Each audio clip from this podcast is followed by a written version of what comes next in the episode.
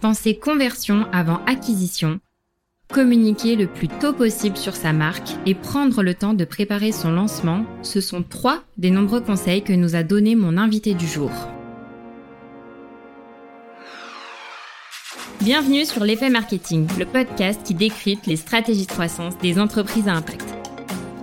Je m'appelle Léa Guenifet et j'accompagne les entreprises à impact à développer leur acquisition grâce à des campagnes Google Ads. Dans chaque épisode, on analyse une action ou un canal marketing qui leur permet de développer leur croissance. Vous y trouverez des conseils concrets, un retour d'expérience avec une vision terrain et l'impact de ces actions pour répliquer la même stratégie pour votre entreprise. Aujourd'hui, j'ai le plaisir de recevoir Clément Jonot, le Head of Growth de Gringot, la nouvelle néobanque verte qui a fait son apparition sur le marché en 2022 et qui a fait beaucoup de bruit. Gringot est parti d'un constat méconnu. Ce qui pollue le plus chez nous, c'est l'argent de notre banque. En France, les grandes banques investissent massivement dans les énergies fossiles. Et la raison d'être de Gringot, c'est de lutter contre le dérèglement climatique en créant un nouveau modèle bancaire. Elle propose aujourd'hui à ses clients un compte courant et très bientôt un compte épargne pour financer le monde de demain. Greengot, c'est une aventure qui a commencé il y a plus d'un an et qui a vu le jour officiellement en 2022 lors de son lancement. Un lancement qui a connu un véritable succès et largement dépassé leurs attentes puisqu'ils ont fait x3 par rapport à leur objectif initial. Et le lancement de Greengot fait très certainement partie de l'un des meilleurs lancements de néobanques en Europe. Dans cet épisode, Clément nous fait entrer dans les coulisses du lancement de Greengot. Comment faire un maximum de bruit, l'organisation de leur chasse au trésor, leur état d'esprit et bien évidemment les résultats. Et en bonus, Clément vous a partagé sa checklist de bonnes pratiques pour réussir votre lancement, ainsi qu'un document qui vous aidera à adopter une vision d'ensemble pour être sûr de ne rien oublier. Je vous souhaite une très bonne écoute et on se retrouve tout à l'heure. Salut Clément, comment tu vas? Très bien, merci. Et toi Léa? Ça va super bien. Je suis trop contente de t'accueillir euh, sur le podcast euh, aujourd'hui pour parler euh, du lancement de Gringot. Eh bah, très heureux d'être là aussi pour faire une petite rétrospective de notre lancement Gringot, c'est un projet euh, ambitieux qui porte de belles valeurs. Vous avez fait un pré-lancement en avril 2022 et le lancement officiel en juin. Vous avez fait beaucoup de bruit et vous êtes clairement sorti du lot sur un marché concurrentiel. Chers auditeurs, euh, si vous êtes présents sur LinkedIn, je pense que vous les avez forcément vus passer euh, dans votre fil d'actualité à un moment donné. Et ce lancement, justement, il a été orchestré par toi et Maude, la cofondatrice de Gringot, et aujourd'hui, Clément, tu vas nous faire entrer dans les coulisses euh, de ce lancement qui a été a priori une très belle réussite. Carrément. Alors du coup, ma toute première question euh, pour commencer, c'est de savoir quelle a été la première étape parmi tout ce que vous avez fait pour euh, préparer ce lancement. Alors il y en a eu beaucoup, il y en a eu beaucoup depuis, donc dur de me rappeler. Mais je dirais que la, la, première étape, ça a été tout simplement de réfléchir à une méthode pour faire le plus de bruit possible et avoir un lancement qui fonctionne sur la durée avec un budget euh, marketing quasi égal à zéro et surtout éviter un effet euh, feu de paille comme on le voit souvent avec des lancements où ça dure 2-3 jours. Nous on voulait vraiment quelque chose qui, qui dure sur la durée pour que notre marque euh, s'ancre, pour avoir encore plus de awareness et, et vraiment continuer sur, sur notre lancée tout simplement et pas faire un effet pchit parce que bah sinon c'est pas c'est pas comme ça qu'on va pouvoir rediriger les investissements des énergies fossiles vers des investissements verts. Après ça, j'ai passé énormément de temps sur le tunnel de conversion euh, parce que dans mes expériences précédentes et avec des managers précédents qui m'ont beaucoup, euh, beaucoup rabâché une chose qui est très importante, je pense, et qui est pourtant souvent oubliée, c'est qu'on n'essaie pas de remplir un panier percé. Et j'ai toujours préféré me focus sur la conversion avant l'acquisition. Euh, ça sert à rien de faire venir 1000 personnes sur son site si le site ne convertit pas. Donc moi j'ai vraiment blindé cette partie-là euh, en retravaillant le site, en retravaillant les formulaires, en retravaillant aussi une fois que la personne avait commencé à s'inscrire sur l'application. Si elle abandonne, qu'est-ce qui se passe? Quelles actions on peut mettre en place pour la convaincre de finir, la rassurer, puisque souvent pas un compte en banque comme on commande une paire de chaussettes. Donc les gens ont besoin d'être euh, rassurés.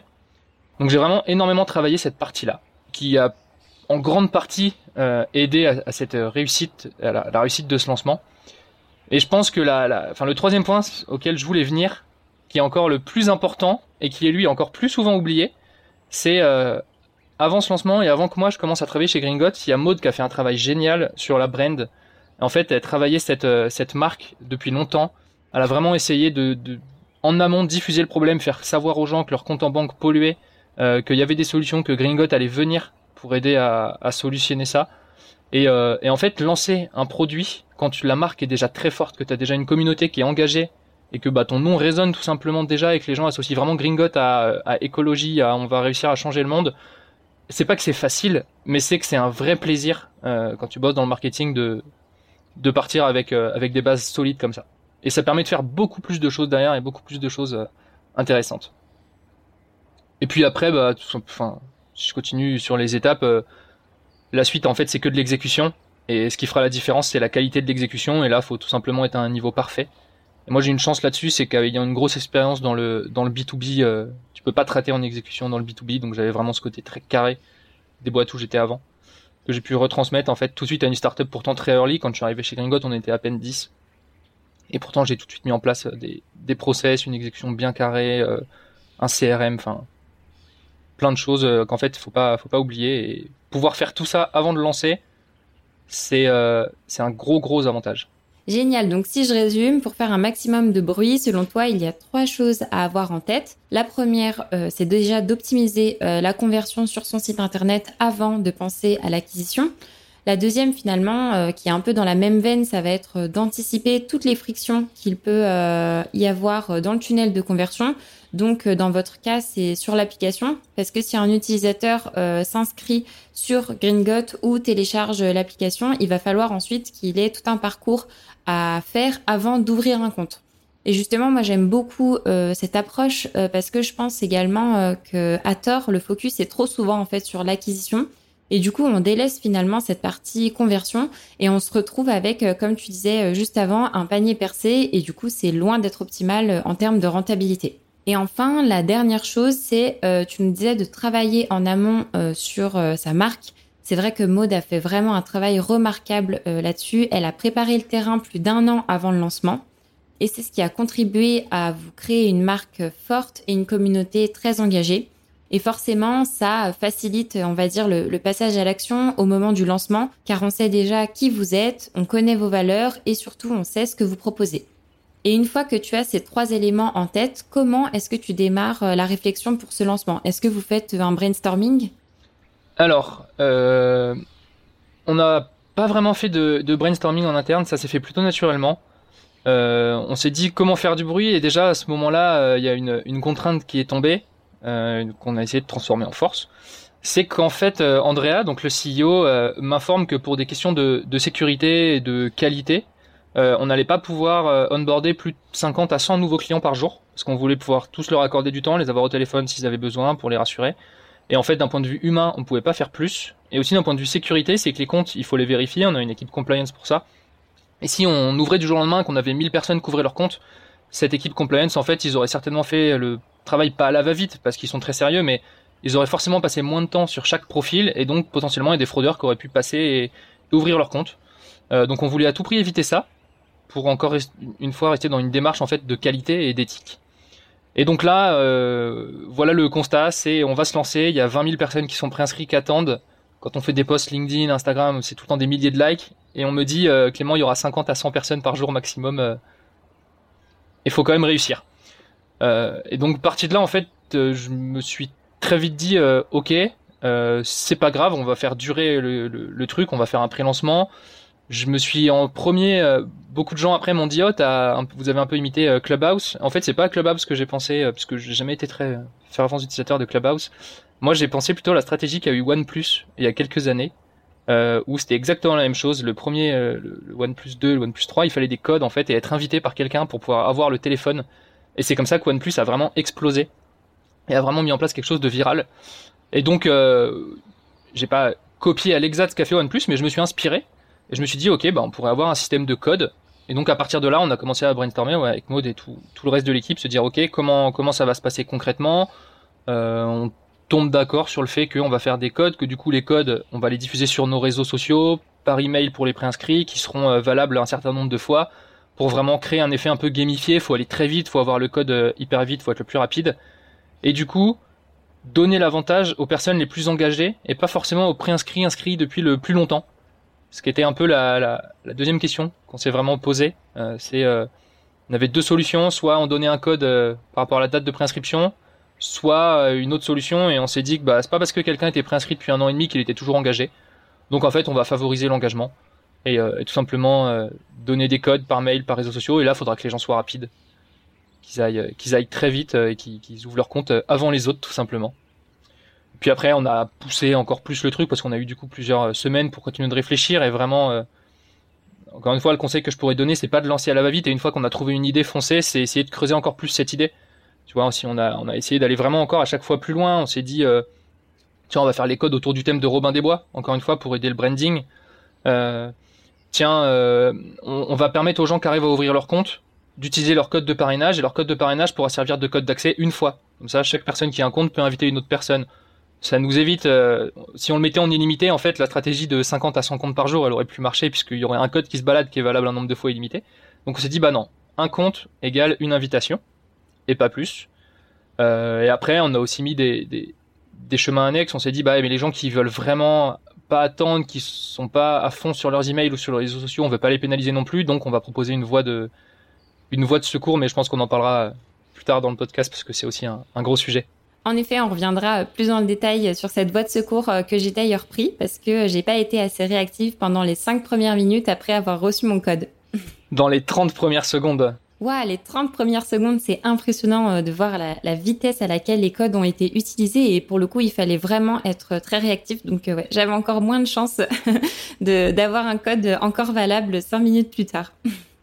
et justement, on y reviendra plus tard sur tout ça. Mais avant, je voudrais euh, souligner le fait euh, que ce pré-lancement, euh, tu nous disais, est né d'une contrainte que vous aviez, qui était de ne pas pouvoir ouvrir trop de comptes d'un coup. Et ce que je trouve remarquable, c'est que vous avez réussi à faire de cette contrainte une véritable force et surtout vous l'avez creusé au maximum avec euh, le thème de Robin des Bois, la chasse au trésor, le système de parrainage et finalement c'est cet ensemble qui a contribué à l'euphorie d'ouvrir son compte Gringot euh, le jour J et qui a fait que les codes ont été épuisés euh, très rapidement. Ouais, c'est c'est exactement ça. les gens étaient étaient impatients, ils étaient impatients surtout de pouvoir fermer leur compte en banque. On en a beaucoup en fait dans les mois avant notre lancement qui avaient essayé de creuser un peu, qui avaient demandé à leur banquier mais est-ce que vous pouvez me donner l'impact CO2 de, mon argent? Et en fait les banquiers ils n'en ont rien à faire. Euh, ils disent qu'ils peuvent pas répondre parce que c'est pas un sujet qui est important pour eux. Et donc, euh, quand, quand on a une conscience écologique, euh, une réponse comme ça, en fait, ça dégoûte un peu et on se dit, ok, il faut, faut, faut que je bouge. Et donc, oui, finalement, on a pas, je, pense pas que je puisse dire un effet de FOMO, mais peut-être plus un effet de frustration, mais de la frustration positive. après, il a fallu, on était quand même sur une corde sensible avec cette frustration on pouvait pas ouvrir 500 comptes par jour. On a des gens qui vraiment voulaient pas attendre, donc on a dû retravailler ça aussi. Euh, mais je voulais juste revenir sur un point quand tu me demandais d'où était venue l'idée de départ. Euh, parce que je viens de me rappeler, en fait, elle est venue de quelque chose de très simple, c'est que j'ai toujours été assez partisan de la gamification en marketing. On peut très peu l'utiliser en B2B, ou du moins c'est très peu utilisé, euh, parce que le ton est souvent beaucoup plus corpo, ce qui est très dommage. Et, et, donc là, je me suis éclaté à pouvoir utiliser cette gamification chez, chez Gringot. Et je me suis dit justement, ok, comment on peut gamifier ce lancement? Et le premier mot qui m'était venu à ce moment-là, c'était chasse au trésor. Et en fait, des codes, euh, on en a donné au lancement, mais on avait commencé à en donner à nos préinscrits dès le mois de novembre, alors qu'on s'est lancé en avril. En novembre, il y avait une newsletter, et en fait, dans cette newsletter, il y avait un code de cachet. Il y avait un code de cachet dans une description d'une vidéo YouTube qu'on avait partagée. Il y avait un code de cachet euh, dans le PS euh, d'un email. Enfin, j'ai vraiment fait en mode chasse au trésor. On avait très tôt informé les gens que ça se passerait comme ça. Quatre mois au moins avant le lancement, les gens savaient que notre lancement se passerait comme ça, qu'il faudrait un code. Et donc à partir de là, ils ont commencé à, chercher les codes, à faire une chasse au trésor. Et euh, j'ai discuté avec certains, parce qu'on va assez régulièrement euh, à Paris pour le moment, mais on espère bientôt dans toute la France, parler avec euh, nos, utilisateurs et avec les membres de la communauté de Gringot. On, se rejoint dans un bar et on, discute. Et il y en a qui m'ont dit qu'ils étaient allés fouiller dans le code source du site, fouiller dans le code source de tous les emails. j'ai des personnes qui ont essayé 96, qui au moment du lancement ont essayé 96 codes. Il y a une, dame qui avait repris tous les hashtags que Maud avait mis sur ses posts LinkedIn et tous les hashtags qu'on a mis sur Instagram et qui a essayé tous les hashtags en termes de code. Et elle a fait plus de 96 tentatives. Et, euh, du coup, j'ai un, tracking sur ça, forcément, puisque j'ai les stats de l'app. Et elle a passé, je crois que c'était 47 minutes non-stop sur l'application. À essayer, essayer. Voilà. Ah mais c'est énorme, 47 minutes à persévérer pour trouver un code. Euh, bah vraiment là pour le coup, euh, ça montre bien l'implication de votre communauté. Et c'est, en vrai, c'est, génial. Enfin, le, ressenti qu'on a quand ça se passe comme ça, c'est juste. Euh, enfin, c'est, moi, j'avais pas de mots. C'était presque, j'avais la larme à l'œil tellement, tellement j'étais heureux en fait. Et heureux aussi de voir que les gens en fait euh, veulent changer euh, le monde de la finance, que les gens veulent que les choses bougent et qu'on n'est pas obligé d'attendre après, après des politiques ou, ou des actions individuelles de chacun pour que les choses s'améliorent et qu'en fait on peut aussi tous ensemble faire les choses de notre côté.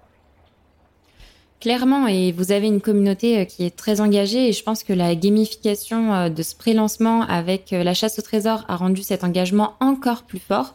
Et au final, ce qui est génial, c'est que tu as réussi à transformer une action qui a priori est pas très fun, qui est du coup de s'inscrire à l'aide d'un code, en un véritable challenge avec des personnes ultra déterminées qui vont même jusqu'à chercher le code dans, enfin, qui vont même jusqu'à chercher dans le code source du site internet. Et je trouve ce qui est hyper euh, génial là-dedans, c'est qu'on ressent vraiment, je pense, ta méthodologie de travail qui est de te dire, on fait pas juste cette action, c'est comment est-ce qu'on la pousse à son maximum, comment est-ce qu'on l'exécute parfaitement. On imagine tous les scénarios possibles pour laisser personne à l'abandon, et du coup, c'est ce qui fait que la satisfaction est, immédiate et euh, générale parce qu'en fait, tu as pensé à tous les scénarios possibles et tu as tout couvert. Donc pour le coup, c'est ouais, en termes d'exécution, c'est juste euh, impressionnant. Pourtant, d'un côté, c'est un peu contraire à la méthodologie growth qui est test and learn chez chez Doctrine, on avait une phrase qui disait euh, Better done than perfect. Mhm. Et, euh, et ce que j'ai fait, c'est un peu le contraire de ça. J'ai pas lancé plein de choses. Après, on parle d'un lancement, donc on en a que un de lancement. Forcément, le travail, et on va pas faire du test and learn sur un lancement.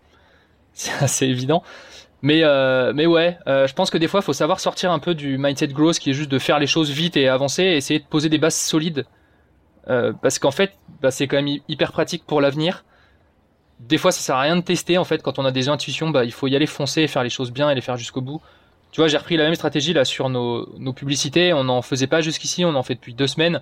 Mais en fait les publicités j'ai travaillé notre stratégie publicitaire sur les réseaux sociaux euh, depuis euh, trois mois que je travaille dessus. J'aurais très bien pu lancer quelque chose en deux jours. C'est pas pas la question.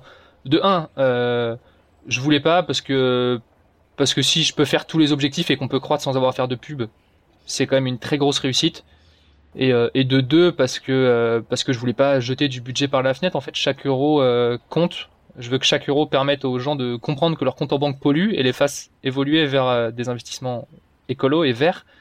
Et je veux pas juste faire de la pub pour faire de la pub pour tester des choses.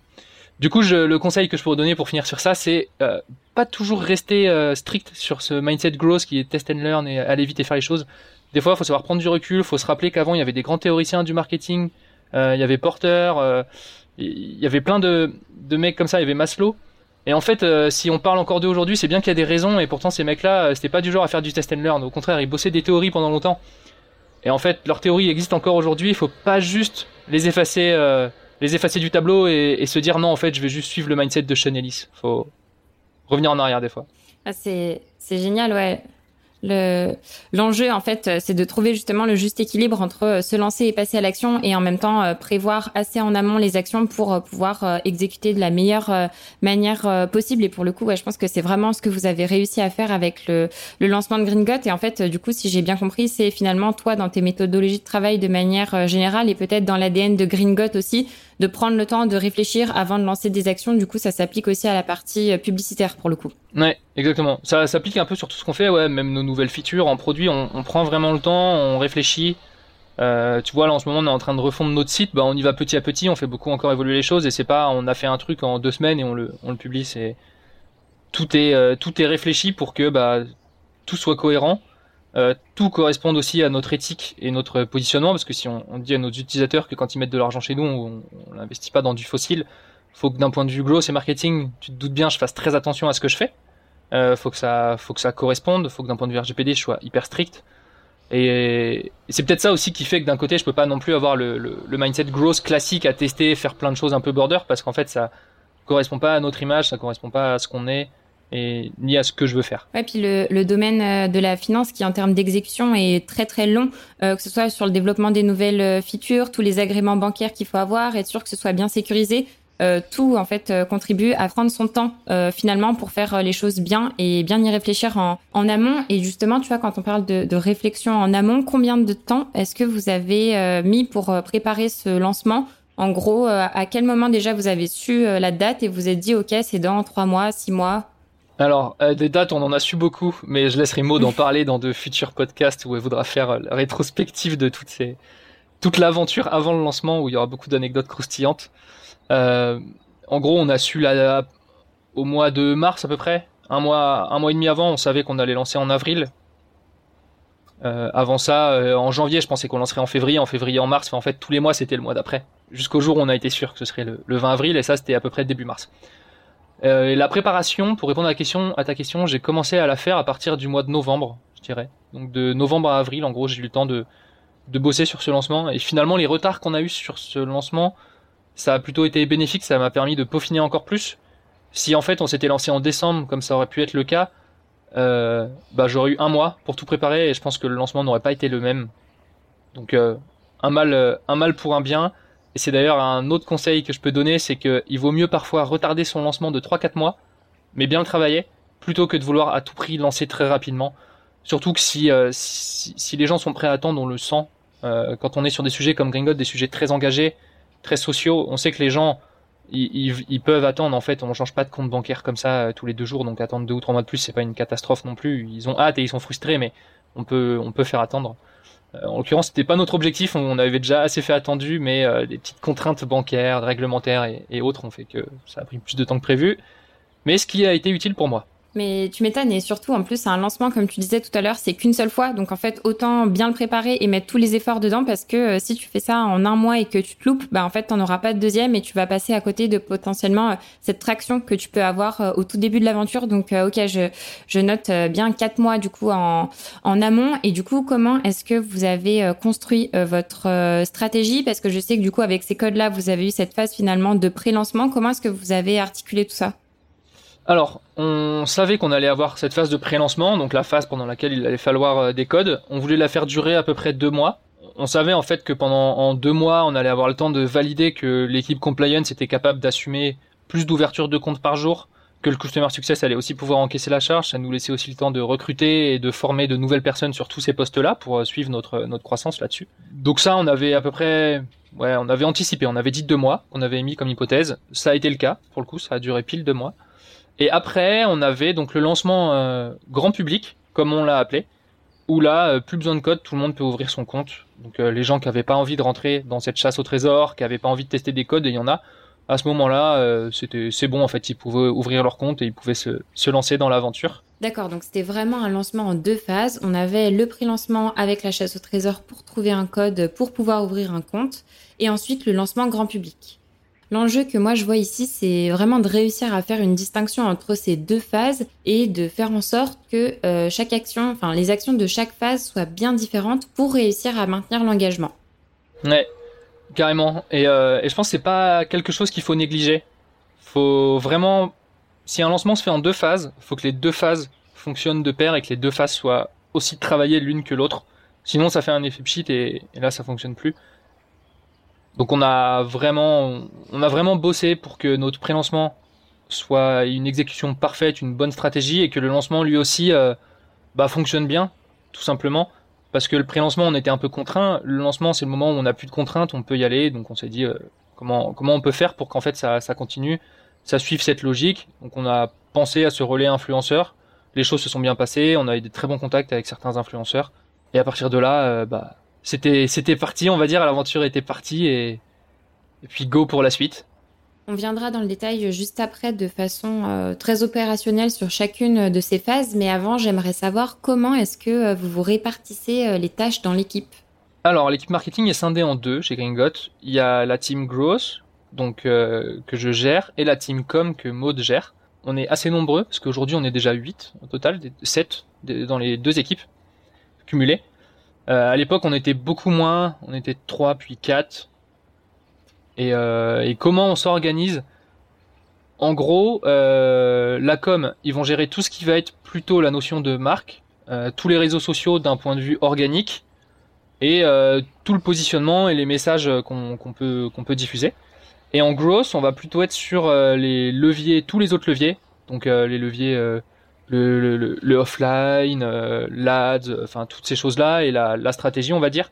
Et tout ce qui est exécution en, en back, euh, j'ai un profil de growth qui est assez tech quand même. Et en fait, euh, il y a derrière tout ce qu'on a fait et toutes ces stratégies de code, il y avait beaucoup de choses d'un point de vue tech et beaucoup de choses d'un point de vue back de comment ça doit se, comment ça doit fonctionner, comment on fait pour que le code rentré dans l'app soit valable que 100 fois, que même si on prend une charge de 50 000 personnes qui le testent en même temps, ça fonctionne. Euh, les gens qui testent un code, où est-ce qu'on les envoie? Est-ce qu'il y a un mail de follow-up? Enfin, toutes les logiques en fait que les gens ne voient pas tous ces, petits chemins qui sont derrière. Et bah, et bah, ça a été beaucoup ces, missions-là, le, ce qu'on a fait en gros sur les premiers mois de, de Gringot. Oui, en plus, toute cette partie euh, de, code, comme tu disais, vu que c'est dans l'appli, euh, c'est pas comme si c'est un CMS avec un module euh, avec de code classique qui fonctionne. Là, pour le coup, c'est tout à la mano. Vous devez tout faire vous-même pour que tout fonctionne, quoi. Carrément. Je connaissais en, B2B, j'avais beaucoup l'habitude de, la relation sales-marketing, qui est un très vaste sujet. très vaste sujet, ouais. Et, et là, je suis, c'est un peu, je vais pas dire que je suis content parce qu'il y a des relations sales-market qui sont très bien passées dans ma carrière, d'autres non. Mais en, en B2C, on retrouve pas ça. Mais par contre, quand on est une app mobile, on retrouve un peu la même sorte de relation mais avec les techs, avec les développeurs. Euh, on est très dépendant d'eux. On peut pas faire grand chose sans eux, surtout que chez Gringot, les techs sont vraiment, vraiment, vraiment à cheval sur la RGPD, la data et, euh, et, tous ces sujets-là. Donc euh, déjà moi qui fais très attention, autant dire que je suis regardé de partout sur ce que je fais. Donc j'ai dû beaucoup bosser avec eux que tout ça, euh, tout ça, ça fonctionne bien, que euh, pour absolument tout le monde, on est euh, un opt-in. S'il n'y a pas d'opt-in, bah tant pis, on les recontacte pas. Ils auront pas de mail de follow-up, pas de code, enfin des choses pour faire vraiment les choses de manière très propre, ce qui est très bien et ce que tout le monde devrait faire d'ailleurs.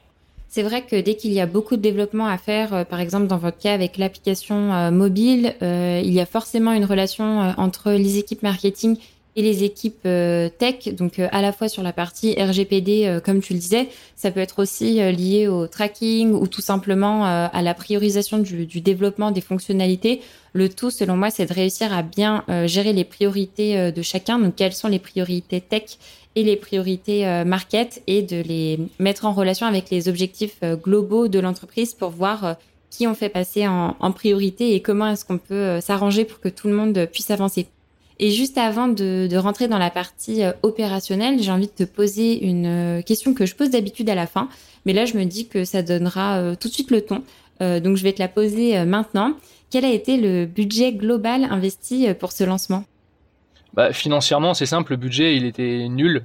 le seul budget que j'avais, c'était les budgets pour les outils en fait, pour payer Customerio, qui était notre, qui est notre CRM, qui coûte 1000 euros par mois. Mais voilà, c'est ça le, le budget aujourd'hui et ce qu'on investissait comme argent, mais parce que c'est indispensable. Mais euh, comme je te l'ai dit, on voulait pas juste. Euh, j'avais pas d'ads pour soutenir notre pré-lancement ou notre lancement, parce qu'on voulait pas mettre 10 000 euros pour des, des choses comme ça. Si j'investis 10 000 euros, j'ai vraiment envie que ce soit pour euh, éduquer les gens et leur faire comprendre que leur compte en banque pollue et les faire évoluer et pas juste. pas juste pour faire de l'ads comme ça sans raison. surtout qu'il n'y en avait pas besoin. Enfin, je veux dire, on avait 20 000 personnes qui attendaient. Il y a 2000 personnes qui testent un code en 30 secondes, je peux en prendre que 100, je vais pas aller faire de l'ads juste pour faire de l'ads derrière. Clairement, si tu peux euh, te focus sur euh, la communauté et l'organique euh, sans aller solliciter les canaux payants, j'ai envie de dire c'est tant mieux et c'est bien mieux quoi. Mm. Et tu vois, si on fait un petit euh, retour en arrière, comment est-ce que au tout début vous recrutez les, premiers inscrits? Donc tu vois, même avant euh, le pré-lancement, le lancement, savoir combien de temps avant vous avez créé un peu finalement cette euh, liste d'attente, je dirais pour le pré-lancement, parce que tu me diras si je me trompe en termes de chiffres, mais je crois que vous aviez 20 000 utilisateurs, alors 20 000 pré-inscrits plutôt, donc qui ont reçu toutes les informations liées au pré-lancement avec les codes promo. Alors ça, c'était pour la grosse majorité des préinscrits, ils étaient déjà préinscrits avant que j'arrive. Du coup, avant le mois d'octobre 2021. Euh, euh, c'est Maud là-dessus et son équipe com qui ont fait, fait un super boulot. Ils ont vraiment porté le projet à, bout de bras. Et, euh, et, en fait, ils ont, je dirais pas que ça n'a pas été compliqué, mais ils ont surtout trouvé là où est-ce qu'il fallait appuyer le problème et la, la, la raison pour laquelle euh, Maud, Andrea et Fabien ont lancé Gringot, c'est que vraiment ils sont persuadés qu'il faut faire quelque chose pour stopper le réchauffement climatique et qu'on peut encore le faire et que ça passe par euh, la réorientation des flux financiers, parce que finalement c'est le plus gros levier, l'argent encore et toujours. Hein. Et donc ils ont tout simplement énormément communiqué sur ça. Maud a beaucoup communiqué sur LinkedIn pour faire savoir aux gens que leur compte en banque polluait, qu'il y avait des solutions, euh, qu'on pouvait pas stopper mais réduire le réchauffement climatique du moins, et que la finance, enfin la transition écologique pouvait être financée si tu regardes la com de Maud, en fait, elle communique très peu sur Gringot en général. Elle communique plutôt sur les, les sujets euh, sociaux, l'écologie, enfin des sujets vraiment de fond, presque comme, euh, comme un média finalement. Et en fait, euh, Gringot, c'est que la résultante de tout ça, et petit à petit, les gens, ils ont, ils voulaient creuser, ils voulaient voir, ok, c'est quoi la solution qu'on peut avoir derrière, et bah, ils finissaient par se, se préinscrire, et puis derrière ces préinscrits, on les nurture, on continuait de leur envoyer de l'actu, euh, on, les, on les contactait, on, on continuait de les informer tout simplement. On, les sollicitait aussi pour nous aider. Les préinscrits pouvaient parrainer des préinscrits. Comme ça, ils pouvaient dupliquer leur impact et, euh, en fait euh, encore plus aider euh, la communauté Gringot à avoir un impact, à avoir plus de flux financiers, de, réorienter correctement.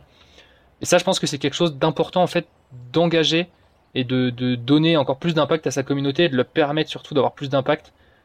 C'est pas tout le temps qu'on peut parrainer pendant une phase de préinscription. Et pourtant, c'est hyper important parce qu'on avait une communauté tellement engagée qui voulait tellement nous aider que euh, a pu compter en fait sur leur aide. Et, euh, sur ça, une grosse partie des préinscrits qui ont été des préinscrits parrainés. Ah, d'accord, vous aviez déjà mis en place un système de parrainage avant le pré-lancement. En effet, c'est un bon moyen pour les préinscrits euh, engagés d'avoir euh, plus d'impact et de pouvoir euh, contribuer au maximum au, rayonnement de Gringot. Et je reviens sur la com de Maude qui a selon moi fait un très bon choix en communiquant le plus tôt possible sur des sujets liés à l'écologie, des sujets sociaux qui sont finalement des sujets qui la touchent personnellement, enfin qui la touchaient personnellement avant même d'avoir l'idée de Gringot. Et même après avoir développé le projet de Green j'ai l'impression qu'elle a vraiment gardé ce fil rouge. Et c'est ce qui fait que du coup aujourd'hui, comme tu le disais, elle communique finalement très peu directement sur Green. Et pour le coup, ça, je pense que c'est vraiment un bon conseil à retenir pour les entreprises à impact de communiquer le plus tôt possible et pas uniquement en fait finalement sur votre projet, mais surtout sur vos valeurs, les sujets qui gravitent autour et bah, tout simplement ce qui vous anime. En fait, je pense que j'ai donné le bon tips en disant que Maud est communiqué presque comme un média. Mm. Euh, parce que c'est ça qu'il faut faire. Et souvent, au début, on fait la brand en communiquant sur la brand et en essayant de, de, de bombarder quoi, et de matraquer. Et en fait, euh, en fait, là où Maud a vraiment été très très intelligente, c'est de communiquer en, se positionnant comme un média parce que c'est ce qu'elle aime faire. Elle aime parler de l'actualité, de l'écologie, d'essayer d'être optimiste, trouver des solutions. Et en fait, elle a juste communiqué comme, comme les choses lui venaient de manière sincère. Et le, la résultante de tout ça, c'est que bah, les gens, quand il y a des valeurs communes, les gens s'engagent, ils cherchent à en savoir plus. Et en fait, il n'y a pas besoin de chercher plus loin. Je pense que pour créer une bonne marque, faut juste euh, être honnête et savoir ne pas être nombriliste et ne pas parler que de sa marque, mais plutôt parler des sujets qui sont annexes à la marque pour trouver les valeurs communes avec, euh, avec les personnes. Ah bah pour le coup, je suis euh, tout à fait d'accord. C'est vraiment un très bon conseil. Et si je reprends, euh, vous avez un nombre de prix inscrits qui augmente progressivement. Et comment est-ce que vous faites pour les animer en attendant le lancement qui du coup peut prendre plusieurs mois? Des posts très réguliers sur les réseaux sociaux et pas que sur un, hein. on est très présent sur Insta, TikTok et LinkedIn. La plupart des gens qui étaient préinscrits nous suivaient aussi sur au moins des trois réseaux. Donc vraiment des posts, euh, des posts très réguliers, des jeux concours pour animer un peu. Je reviendrai dessus en donnant un exemple après. Et, euh, et de la newsletter, tout simplement, pour les tenir au courant des avancées. c'est quasiment tous les mois, on essayait de tenir les gens au courant de, où est-ce qu'on en était, parce qu'on on avait nous-mêmes pas forcément de date, mais on, voyait un peu comment ça avançait. Euh, par exemple, quand on a eu l'accord de la, de la BNB la Banque nationale de Belgique, on, on s'est empressé tout de suite d'informer nos, nos préinscrits parce qu'on était nous-mêmes très heureux et on savait que eux, ils allaient aussi être euh, heureux finalement, parce que c'est ça qui est très fort, c'est qu'il y y a, à ce moment-là, les préinscrits, c'est presque comme si c'était aussi des employés de Green God, quoi. Ils étaient aussi heureux que nous que le projet puisse avancer. Et ça, c'est génial parce que tu sens que tu fais partie d'un mouvement et même d'une vague de fond. On est, euh, on est vraiment tous ensemble. Et, euh, et pour finir sur, euh, sur cette question de comment on les a animés, euh, je peux te donner un exemple concret qui, moi, me, je suis fait halluciner. C'est au mois de février, j'ai lancé, on a lancé un jeu concours sur Instagram où j'avais fait un bot avec des questions. Il y avait deux questions sur la finance, deux questions sur l'écologie et deux questions sur Gringot. Et en fait, on avait dit qu'on allait faire un tirage au sort euh, parmi, euh, on allait tirer au sort 10 personnes parmi tous les participants et 10 personnes parmi ceux qui avaient euh, le meilleur nom, enfin le, qui avaient le plus de points, qui avaient répondu le plus à des bonnes questions. Et, euh, et en fait, là où c'est ouf, c'est que ça a extrêmement bien marché, alors que ce qu'il y avait à gagner, c'était euh, un code pour ouvrir ton compte avant les autres. En gros, tu gagnais le fait d'avoir un code à toi au moment du pré-lancement, une semaine avant, exactement. C'était ça, c'était ça qui était gagné, c'était juste pouvoir ouvrir ton compte une semaine avant les autres. Rien de financier, même pas de mois offert, euh, pas de cadeau, on n'envoyait rien par la poste. Et j'ai eu, euh, le, le, truc a duré 48 heures et en 48 heures j'ai eu 3000 participants. Waouh, 3000 participants en 48 heures pour ouvrir son compte Green Gut en premier, c'est énorme en termes de chiffres. Encore euh, des chiffres qui, qui me surprennent. Et, là encore, en fait, une fois de plus, ça démontre euh, bah, à quel point votre communauté est engagée. Mais parce que c'est ça aussi que, que les gens attendent. En fait, les gens qui suivent Gringot, ils suivent Gringot parce qu'ils sont persuadés que qu'ils vont pouvoir changer les choses et on en est persuadé aussi. Ça va demander du temps, mais mais on va y arriver. Et c'est, je dirais pas que c'est peut-être pour ça que c'est plus facile de monter une communauté quand tu es sur des sujets assez clivants comme ça. Mais si, fin de compte, c'est certainement plus facile parce que tu partages des valeurs communes et une vision commune avec les personnes. Et à partir du moment où tu une vision et des valeurs communes, euh, tu t'entends forcément mieux et t'es pas là à essayer de forcer quelque chose, forcer une relation. Ça, ça se fait très naturellement. Ouais, c'est ça. Et puis la communauté que tu crées, elle ne tourne pas finalement autour euh, du produit ou du service que tu vends, mais des valeurs communes que vous avez. Et du coup, c'est tout de suite plus fluide. Ouais, très clairement. Et maintenant, Clément, est-ce que tu pourrais nous parler euh, de ce fameux jour euh, du pré-lancement où, spoiler, les résultats ont dépassé vos attentes? Donc le mercredi 20 avril à 9h01, j'ai un peu copié Netflix sur l'heure. Je me suis dit que c'était une petite touche un peu d'humour, que les gens allaient comprendre ou pas. Il y a une autre touche d'humour dans tout simplement le nom de l'entreprise. Donc on aime bien les petites touches comme ça, les petits clins d'œil, on va dire, les petits easter eggs. Et donc à 9h01, il y a un mail qui partait. C'était le premier truc, c'était un mail sur les préinscrits dedans il y avait euh, il y avait pas de code à ce moment-là. Je leur disais juste bah les codes que vous avez trouvés jusqu'ici fonctionnent. Hmm. Et à partir de là, et bah, et bah les gens euh, ont téléchargé l'appli, ont entré euh, les codes et en fait ça a duré 30 secondes. Au bout de 30 secondes, tout, tout ce qui était valable était utilisé. Il y a eu plus de 1200 tentatives en 30 secondes, plus de 2000 tentatives sur la première minute. C'était n'importe quoi. Tout a été épuisé tout de suite. Alors que ce qui est ce qui est drôle comme anecdote, c'est que la veille, on avait fait des paris avec l'équipe, enfin des paris. Chacun avait donné son opinion sur combien de temps dureraient les codes, combien de temps il y aurait avant qu'ils soient épuisés. Et j'étais le plus optimiste et j'avais dit 15 minutes. Ah ouais. Et c'était déjà moi qui étais le plus optimiste et de loin pour le coup. Et en fait, ça a duré 30 euh, secondes. Donc autant te dire que quand on a fait le lancement le mercredi à 9h01, à 9h02, euh, j'avais déjà un mot d'Andrea et Adèle, la responsable du Customer Success, qui essayait de m'appeler sur SAC pour me dire euh, il y a un bug, il y a plein de gens sur le chat, ils disent que les codes marchent pas. Donc là, moi, j'avais pas. Tu te doutes bien que rien que le temps que les datas remontent et tout, je savais pas non plus où est-ce que ça en était. Et j'ai très vite capté que bah non, en fait, c'est juste que les codes étaient plus valables et qu'il fallait maintenant attendre le lendemain, le surlendemain et qu'on divulgue de nouveaux codes pour continuer. Donc ça a été vraiment ça la première étape. Et puis après, on avait un calendrier en fait sur 7 euh, ou 8 semaines, il me semble, on avait un calendrier de euh, tel jour on allait poster tel code sur Instagram, tel jour tel code sur TikTok, tel jour tel code par email. Et puis on a, on a déroulé notre calendrier euh, tout simplement.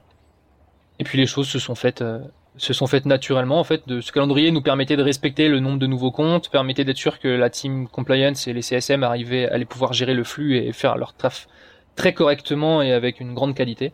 Et donc voilà, on a juste euh, déroulé après le planning qu'on avait. Ouais, en fait, ce qui est, ce qui est fou, c'est que euh, cette stratégie de pré-lancement, en fait, elle a vraiment tourné autour euh, des codes et de cette, enfin, de cette chasse au trésor. Finalement, c'est même pas le moment où vous avez eu à euh, parler de, de Gringot, du projet. C'était vraiment en focus finalement sur sur ça et partager les codes à la fois sur Insta, LinkedIn, par email, parce que les gens en fait étaient déjà convaincus et faisaient déjà partie du mouvement. Donc pour le coup, là, ils étaient vraiment à l'affût des codes. Ouais. Et à partir de ce moment-là, on, savait qu'on allait commencer à avoir des clients. Donc en fait, euh, on, on voulait pas que la voix de Gringot passe par Gringot, mais on, on voulait, on trouvait plus impactant encore que la voix de Gringot en fait passe par, euh, par nos clients et par notre communauté elle-même. Et je pense que ça qu'on a très bien fait et qu'on a très bien développé, c'est qu'on a permis à toute cette communauté d'avoir encore plus d'impact, de nous aider réellement, et donc en aidant Gringot par défaut du coup d'aider à renvoyer des flux financiers en fait vers des choses plus plus green et c'est là où on a pensé en fait un peu la stratégie qu'on appelait en interne euh, du, GC. Euh, c'est en gros euh, les gens, si jamais ils avaient un code qui était plus valable, quand ils avaient un code plus valable, donc là je vais donner un peu les détails sur un, une action précise, comment ça se passait techniquement, on va dire. En gros, quand les 1200 personnes ont essayé un code, il y en a 6, 700, 800 même je crois, qui avaient un code du coup qui était plus valide. Et donc ces personnes-là automatiquement recevaient un mail où je leur disais bah dommage, t'es arrivé trop tard, ton code est plus valide, euh, tout est parti en 30 secondes, mais euh, on va en envoyer très rapidement d'autres par email et sur les réseaux sociaux, pense à nous suivre avec le listing des réseaux sociaux. Et en bas, il y avait un PS où je disais PS, si tu veux euh, un code tout de suite et uniquement pour toi, clique ici. Et un petit emoji clin d'œil quoi.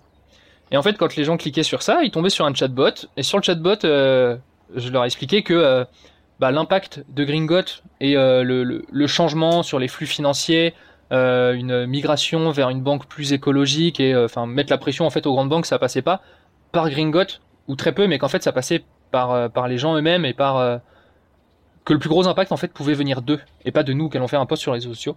Donc on avait besoin d'eux et que et bah, ils pouvaient tout simplement poster ce texte et cette image sur LinkedIn, nous taguer et que dès que ce serait fait, en fait, on leur donnerait, on leur donnerait un code euh, parce que bah ils nous auraient aidé à avoir encore plus d'impact. Eux-mêmes, ils auraient diffusé leur vision auprès de tout leur réseau. Ils auraient informé leur réseau que bah en fait le compte en banque ça pollue et tu sais pas finalement personne ne le sait. Enfin très peu de gens le savent. Et donc euh, voilà, c'est un peu main dans la main qu'on a qu'on a réussi à avancer et le, le le reward, si je puis dire, c'est tout simplement que nous on leur donnait un code en fait euh, directement à eux avec ça ils pouvaient ouvrir leur compte tout de suite sans attendre. On en a eu plus de 1000 sur les 5 premières semaines des posts sur LinkedIn.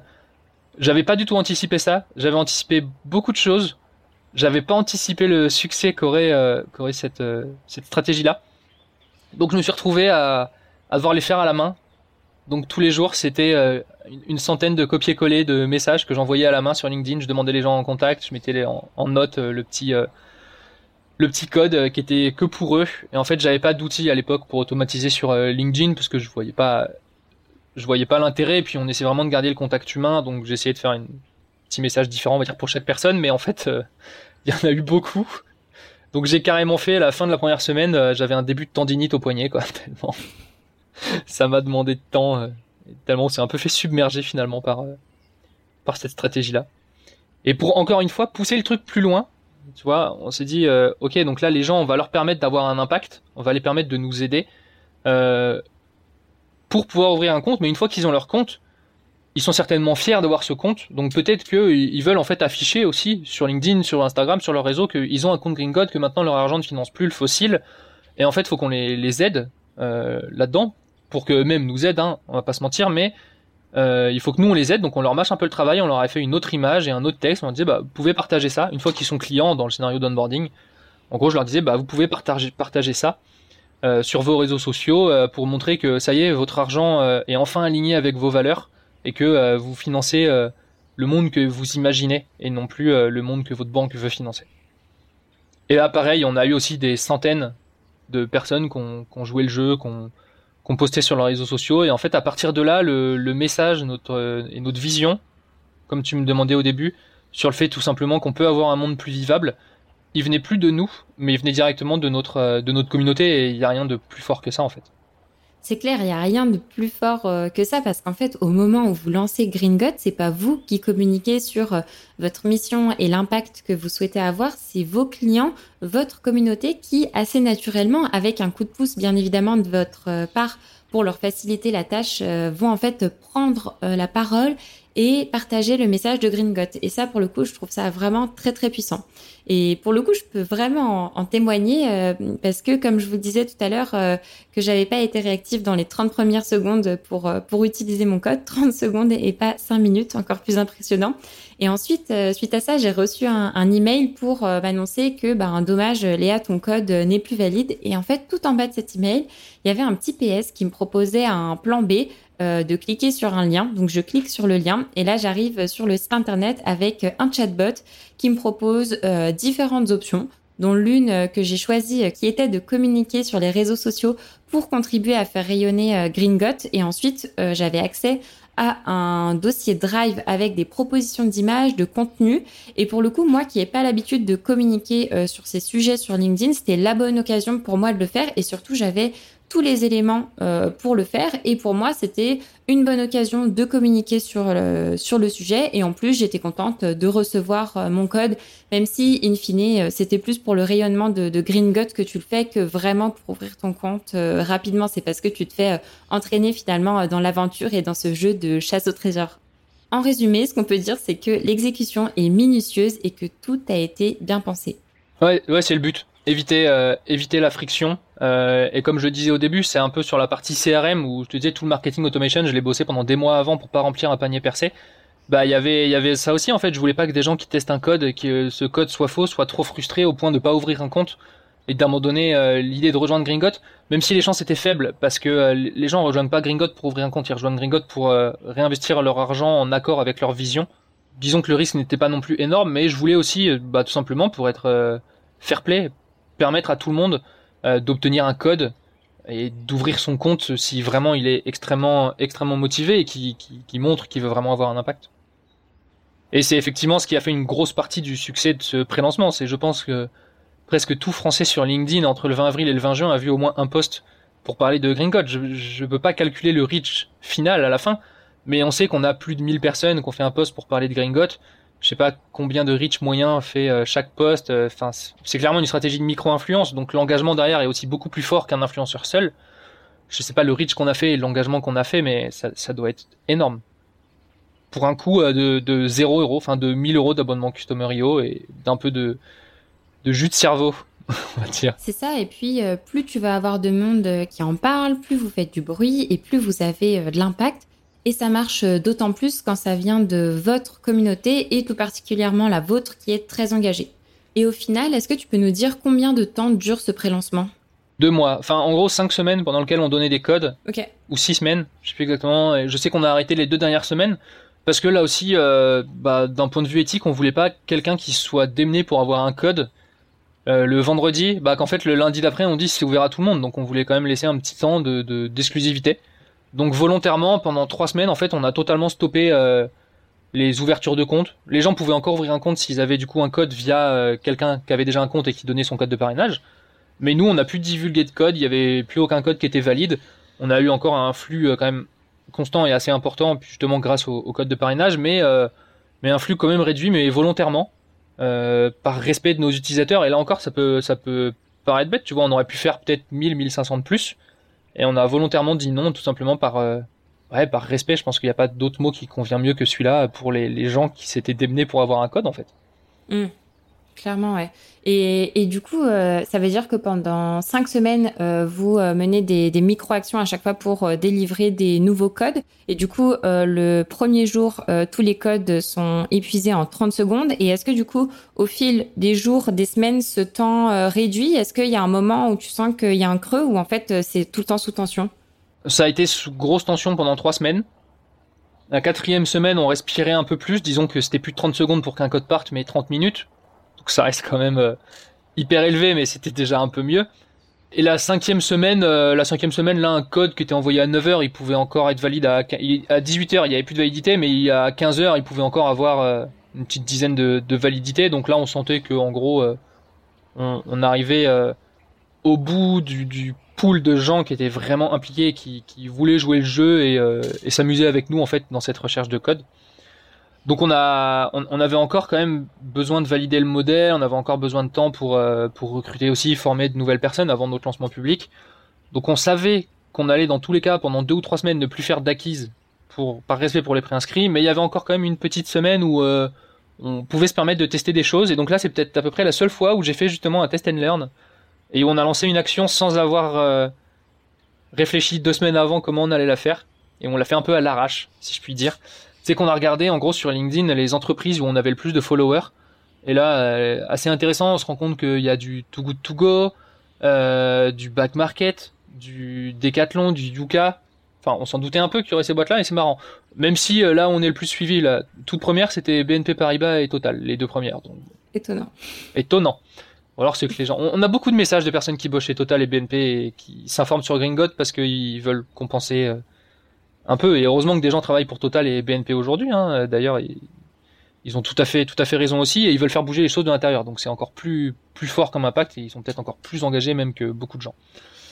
Euh, enfin bref, donc on avait une petite liste d'entreprises parmi lesquelles on avait beaucoup beaucoup de gens euh, qui nous followaient. Et donc on a tout simplement contacté euh, des personnes qu'on avait dans notre réseau dans ces dans ces entreprises en leur donnant un code, par exemple le code Yuka 18 et on leur disait, bah, si vous voulez, ce code-là, il est valable 20 fois, vous pouvez le partager sur votre Slack ou autre réseau social interne. Il est que pour les employés de Yuka. Quoi. Et donc on a fait ça avec une petite cinquantaine d'entreprises et ça a très bien pris. En fait, ça a permis d'avoir euh, la cinquième semaine avec le, même volume que les semaines euh, passées en fait. De vraiment prendre euh, le relais et disons qu'il y avait 7 jours où il fallait qu'on arrive à pas combler une baisse, parce que la baisse c'était peut-être une baisse de 30% et on s'y attendait, mais bon, on voulait quand même essayer de, tenir le truc et on s'est dit que ça serait plutôt une stratégie intéressante que d'essayer d'avoir euh, un. Au lieu de parrainer des gens, tu parraines tes collègues, en gros. C'était ça l'idée. Bah, puis là, encore une fois, dans le même état d'esprit, euh, vous n'êtes pas contenté du, minimum, même si vous avez explosé les chiffres et que c'était bien au-delà euh, de vos espérances, vous vous êtes pas repoussé, reposé sur vos lauriers, vous vous êtes dit comment est-ce qu'on peut aller encore plus loin et avoir encore plus d'impact. Et du coup, euh, cette, cette action en cas de contacter les, les personnes directement en fonction des entreprises dans lesquelles elles sont, pour le coup, c'est vraiment c'est vraiment super intéressant et, et du coup, euh, ça c'est la principale action, enfin je dirais même la seule que vous avez mis en place pour euh, rebooster un peu, je dirais les, les, chiffres, donner un peu cet élan. Ou il y a d'autres choses que vous avez fait? Euh, Franchement, je pense que c'est la seule. On n'a pas eu à en faire d'autres. Si j'ai peut-être à un moment donné fait juste un email pour euh, inciter les gens à, parrainer pour encore une fois euh, multiplier leur impact et qu'en fait si eux il y a 5000 euros qui bougent de telle banque à telle banque et qu'ils arrivent à parrainer deux personnes et que c'est 10 000 euros de plus qui bougent, bah c'est 6 mètres carrés de banquises qui seront sauvés l'année prochaine. Donc j'ai dû faire un mail la semaine 3 je pense juste comme ça pour inciter les gens à, à parrainer, enfin à donner leur code de parrainage pour qu'une personne de plus puisse ouvrir un compte. Surtout que beaucoup de gens étaient en recherche de code. Mais, euh, mais c'est tout, je pense, c'est les deux seules actions qu'on a, dû faire, parce que quand tu disais qu'on s'est pas reposé sur nos lauriers, effectivement, on pensait faire 1500 à 2000 utilisateurs sur ces deux mois de pré-lancement, et en fait, euh, la troisième semaine, on était déjà à 3500, quoi, donc... Euh, on a, finalement, on voulait pas faire plus de 50, 100 comptes par jour, on a été un peu au-dessus, pas au début, mais au bout de deux semaines, on a pu augmenter le quota, parce qu'on s'est rendu compte qu'en fait, la team compliance et les CSM, ils arrivaient à gérer le flux, que ça se passait très bien, et euh, en fait, c'est eux de même qui m'ont dit, euh, bah, tu peux augmenter, euh, tu peux augmenter le volume, quoi. On est capable d'encaisser plus tout en gardant un niveau de qualité extrêmement élevé. Donc, on a pu augmenter, on va dire, les hypothèses qu'on avait. Mais dans tous les cas, on comptait faire 2000 et on était déjà à plus de 3500 la semaine 3 et on aurait pu une fois que ça a ralenti un peu, ne rien faire, mais euh, c'était pas l'idée. Une fois que vous avez, euh, tu vois, euh, dépassé ces, ces 2000, euh, ces 2000 inscrits, enfin ouverture de, de compte, comment est-ce que vous réagissez finalement en interne et vous vous dites, ok, on revoit nos objectifs pour aller plus loin? Comment est-ce que vous vous organisez? Euh, Ouais, on a dû se réorganiser un peu. On a beaucoup discuté entre équipes pour voir justement à combien on pouvait monter sans, sans prendre de risque d'avoir des fraudeurs qui puissent passer les, les les contrôles, tout ça, ce qu'on pouvait vraiment faire euh, au max et sans que les équipes partent en burn-out non plus et sans qu'elles aient bosser jusqu'à 23 heures. Hein. On n'est pas du tout dans cette euh, dans cette optique-là. Euh, et à partir de là, on est tombé d'accord et on a revu un peu nos objectifs. D'un côté, c'était positif parce que ça permettait aussi à beaucoup de gens qui attendaient leur compte d'avoir le compte plus rapidement et de pas devoir attendre 2-3 semaines. Donc de ce point de vue-là, c'est plutôt très cool puisque les gens ont été peut-être moins frustrés et ça a été très bien pour nous et, euh, et très bien aussi euh, euh, bah, tout simplement pour l'impact qu'a Gringot parce qu'entre finir au bout de deux mois avec 2000 personnes ou 4000 et eh bah, c'est x2 sur l'impact qui est, qui, qui, qui, est engendré et euh, sur les parcelles de forêt amazonienne qu'on préserve pour les, les ribérinos en Amazonie, bah en fait ça permet de très rapidement en fait doubler le nombre d'hectares qu'on va pouvoir protéger en temps de temps. Et c'est ce que j'allais demander du coup en termes de de résultats euh, global sur cette partie pré-lancement. Du coup, ouais, vous aviez euh, ciblé 2000 au total et là, vous avez fait plus de 4000. Ouais, c'est ça. Ok, super. Et ben, pour le coup, là, je pense qu'on a bien compris euh, tout ce que vous avez mis en place pour cette première phase de pré-lancement et tout ce qui gravitait autour de cette chasse au trésor. Et d'ailleurs, Clément, merci beaucoup pour tous les détails que tu nous as partagés. C'est ultra cool de pouvoir dévoiler ça euh, à nos auditeurs et je suis sûre que ça servira à beaucoup de personnes parce que c'est vraiment euh, très inspirant comme retour euh, d'expérience. Et maintenant, une fois que ton pré-lancement cartonne, que tu dépasses largement tes objectifs et que tu fais déjà beaucoup de bruit, tu te dis que tu vas devoir t'atteler au lancement maintenant grand public avec le challenge de garder finalement toute cette énergie et toute cette traction pour rester en fait sur la même tendance qu'il y a eu sur le pré-lancement. Ce que je te propose maintenant, euh, Clément, c'est de décortiquer la deuxième phase de votre lancement, le lancement grand public. Et pour ça, chers auditeurs, je vous invite à découvrir la suite dans le prochain épisode qui sera exclusivement dédié au lancement grand public de Gringot. C'était pas prévu initialement, mais après réflexion, j'ai préféré scinder notre échange en deux, avec un premier épisode que vous venez d'écouter sur le pré-lancement et le second sur la partie lancement grand public. Comme ça, ça vous fait pas des épisodes trop longs et je trouve ça beaucoup plus concret pour vous. Pour soutenir le podcast, laissez-moi une note sur Apple Podcast ou Spotify. Ça permet de donner de la force au podcast et de convaincre de nouveaux invités. Et en bonus, Clément vous a partagé sa checklist de bonnes pratiques pour réussir votre lancement, ainsi qu'un document qui vous aidera à adopter une vision d'ensemble pour être sûr de ne rien oublier. Pour y accéder, retrouvez le lien dans la description de l'épisode. C'est tout pour aujourd'hui et on se retrouve dans le prochain épisode pour la suite du lancement de Green Gringot.